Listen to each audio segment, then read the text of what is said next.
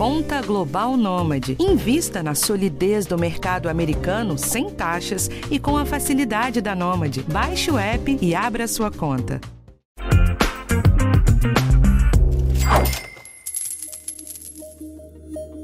Todo mundo percebeu que a situação não tá fácil e a grana anda bem curta. É aumento na conta de luz, gás mais caro, supermercado lá no alto e o rombo no bolso vai ficando cada vez maior. Dentro dos malabarismos que a gente tem que fazer para fechar o mês sem ficar endividado, tem muita gente que acaba recorrendo ao cartão de crédito. Mas a gente não pode esquecer que o cartão é um dos créditos mais caros que tem na praça. Os riscos de uso de aumentar o limite sem cuidado são os temas do episódio de hoje. Eu sou o Rafael Martins e esse é o podcast de Educação Financeira do G1. Quem me ajuda hoje a falar do tema é a repórter Marta Cavalini. Tudo bem, Marta? Olá, pessoal. Bom, Marta, vamos do básico. Quando você está usando o cartão de crédito, está basicamente gastando um dinheiro emprestado, né? Isso, Rafa. O cartão funciona como um adiantamento que a empresa do seu cartão faz para a empresa que está te vendendo um produto ou serviço. Então, assim, a fatura é a cobrança desse adiantamento e o limite é o valor máximo que a empresa do cartão está disposta a te dar.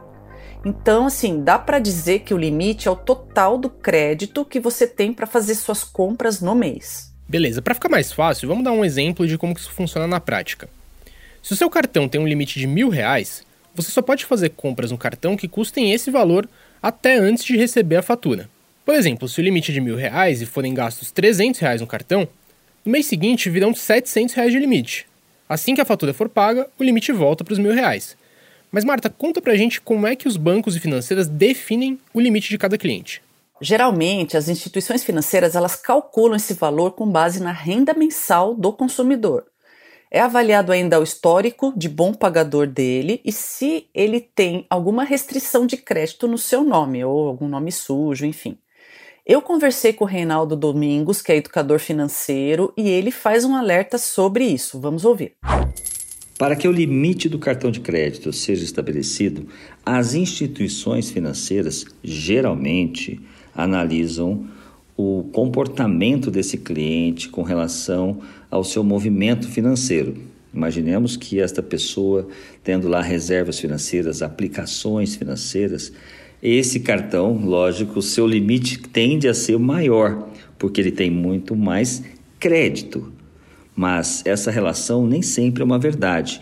Muitos dos bancos, instituições financeiras, acabam doando seus limites, ou seja, colocando limites de cartões de crédito, mesmo sendo aquele cliente que não tem estruturação financeira, ou seja, não tem lastro, mas é uma frequente ação financeira dessas instituições.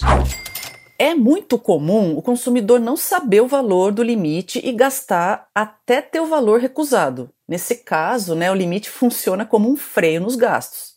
Mas não é indicado depender dele para saber a hora de parar de gastar, né, gente? O recomendado por especialistas é estabelecer metas de uso do limite a cada semana para manter os gastos sob controle. Hoje em dia é possível controlar o limite de compras no cartão por aplicativos e sites. Também é possível ligar na central de atendimento do cartão ou checar o valor do limite na própria fatura. É, até porque bater no limite com frequência é bem perigoso no momento de crise, com desemprego alto e inflação mais pesada que nem o que a gente vive agora. Se chegar no momento que você precisa de um gás, você não vai ter margem no limite para usar. E é aí que entra aquele outro perigo, usar vários cartões diferentes. Pois é, Rafa, e ter mais de um cartão pode aumentar bastante o descontrole de gastos porque acumular o limite de um com o do outro cartão vira essa bola de neve e pode acabar no endividamento gigantesco. E olha, gente, os juros são de mais de 300% ao ano, então tem que prestar muita atenção nisso. Ó, vamos para um exemplo. Ó, uma pessoa com mil reais de renda e três cartões de crédito com limites de 400 reais em cada um acumula 1.200 de crédito. Olha só. Se ela gastar tudo, a conta não vai fechar, claro. É, e a gente não tinha citado ainda, mas não dá para esquecer dos parcelamentos, né, Marta? Sim, exatamente. É porque assim, ó, as compras parceladas também entram no limite do cartão de crédito. Então, assim, por exemplo, se o limite é de mil reais e você faz uma compra parcelada no valor de 500 em cinco vezes, ele come 500 reais do limite. Quando a primeira parcela de 100 é paga, o limite passa para 600 e a cada prestação paga, o limite é restituído até voltar ao valor total, né, que é, seria de mil reais. O Reinaldo Domingos também fala sobre os riscos de usar o limite para parcelar as compras. Vamos ouvir. Parcelamento em cartão de crédito é um benefício que pode ser sim utilizado com sabedoria e, em especial, com muita educação financeira. As pessoas acabam extrapolando e tudo que em excesso acaba prejudicando. É o caso de você parcelar tudo, ou seja, você compra parcela, compra parcela e estas parcelas têm que compor lá no seu orçamento financeiro. Se eu tenho uma parcela, tudo bem. Se eu tenho 10 parcelas, já começa a ficar complicado. Se eu tenho 10 parcelas já vencendo naqueles próximos meses e eu vou adquirir a décima primeira, eu vou totalizar essas prestações e ver quantas parcelas eu já tenho e quanto isso já está comprometendo o meu orçamento financeiro. Tem muita gente que está aí no seu limite do limite, ou seja, já não consegue mais honrar as parcelas né, vincendas que foi adquirida em algum momento. Portanto, hoje, grande parte da inadimplência das pessoas com nome sujo vem do não controle desse parcelamento no cartão de crédito. E Marta, a gente sabe que o limite do cartão de crédito vai aumentando conforme o consumidor vai gastando mais dentro do cartão e consegue pagar essas faturas em dia. Mas também é muito comum que ele vá ao banco e peça para ter um limite maior. Qual que é o perigo disso? Então, olha, antes de tomar essa decisão é preciso analisar bem se isso é necessário e se vai conseguir arcar com o novo valor. Porque, ó, pedir esse acréscimo sem um aumento na renda mensal, por exemplo, pode fazer com que a vida financeira saia do controle também. Eu perguntei para o Reinaldo Domingos quando é de fato indicado pedir aumento do limite. Vamos ouvir. Se você sente que este cartão não está compatível com o que você ganha hoje, nada melhor do que você procurar a sua agência lá bancária, seu gerente. Hoje os bancos digitais são muito mais fáceis, por meio né, de chats você consegue fazer isso e pedir um aumento comprovadamente por meio do seu ganho mensal. Nada difícil, mas sempre buscando pelo custo-benefício, sempre buscando por esse controle, porque se você tiver um alto, maior benefício com relação a esse crédito, ou seja, o seu limite do cartão agora é duas, três vezes mais do que você ganha, a possibilidade de você perder o controle é grande. Por isso, nem sempre ter um limite de cartão de crédito maior trata-se de uma administração melhor dos seus recursos. Pois é, pessoal, um limite mais baixo pode ser o mais indicado para se encaixar no orçamento, sem a necessidade de cortes em outros gastos para pagar a fatura. E por falar em orçamento, como usar o limite do cartão sem estourar os gastos mensais? Vamos ouvir o Reinaldo sobre isso. Como usar o limite sem estourar o orçamento financeiro mensal é um dos grandes desafios né, das pessoas, da população brasileira em geral, aquelas que acabam tendo esse benefício, porque o cartão de crédito nada mais é que um benefício se você souber usar né, de forma correta. E o grande vilão disso tudo é porque este orçamento financeiro muitas vezes não é praticado na sua íntegra. As pessoas acabam comprando com o crédito, fazendo realmente prestações, muitas vezes em quantidades bastante elevadas, mas não alimentam lá no orçamento financeiro, que é uma ferramenta de análise, uma ferramenta de controle. E aí, lógico, temos aí uma grande inadimplência no Brasil causada por esse descontrole financeiro. Portanto, o limite pode até ser alto, mas o controle se faz muito mais necessário. Marta, a gente está falando bastante de ajustes que precisam ser feitos aqui, mas tem um valor ideal para deixar estabelecido como limite do cartão sem se complicar? Então, o Reinaldo Domingos explica que o ideal é que o limite não ultrapasse 30% da renda da família. E a gente fala em família porque você pode ter vários cartões em casa e somar os limites de todos eles, né? Tem que somar o limite de cada um dos cartões. Mas se o valor somado for maior do que a renda familiar, né, de todo mundo na casa, é melhor eliminar alguns cartões ou pedir redução dos valores. Se a família tiver apenas uma fonte de renda, o ideal é ter apenas um cartão. Mas tudo vai depender né, de como cada um administra seus gastos.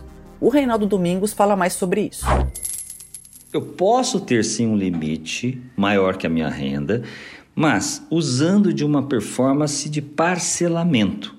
Ou seja, eu tenho um limite alto, mas eu posso fazer parcelamentos que, dentro do meu limite, vão impactar menos com relação ao que eu ganho.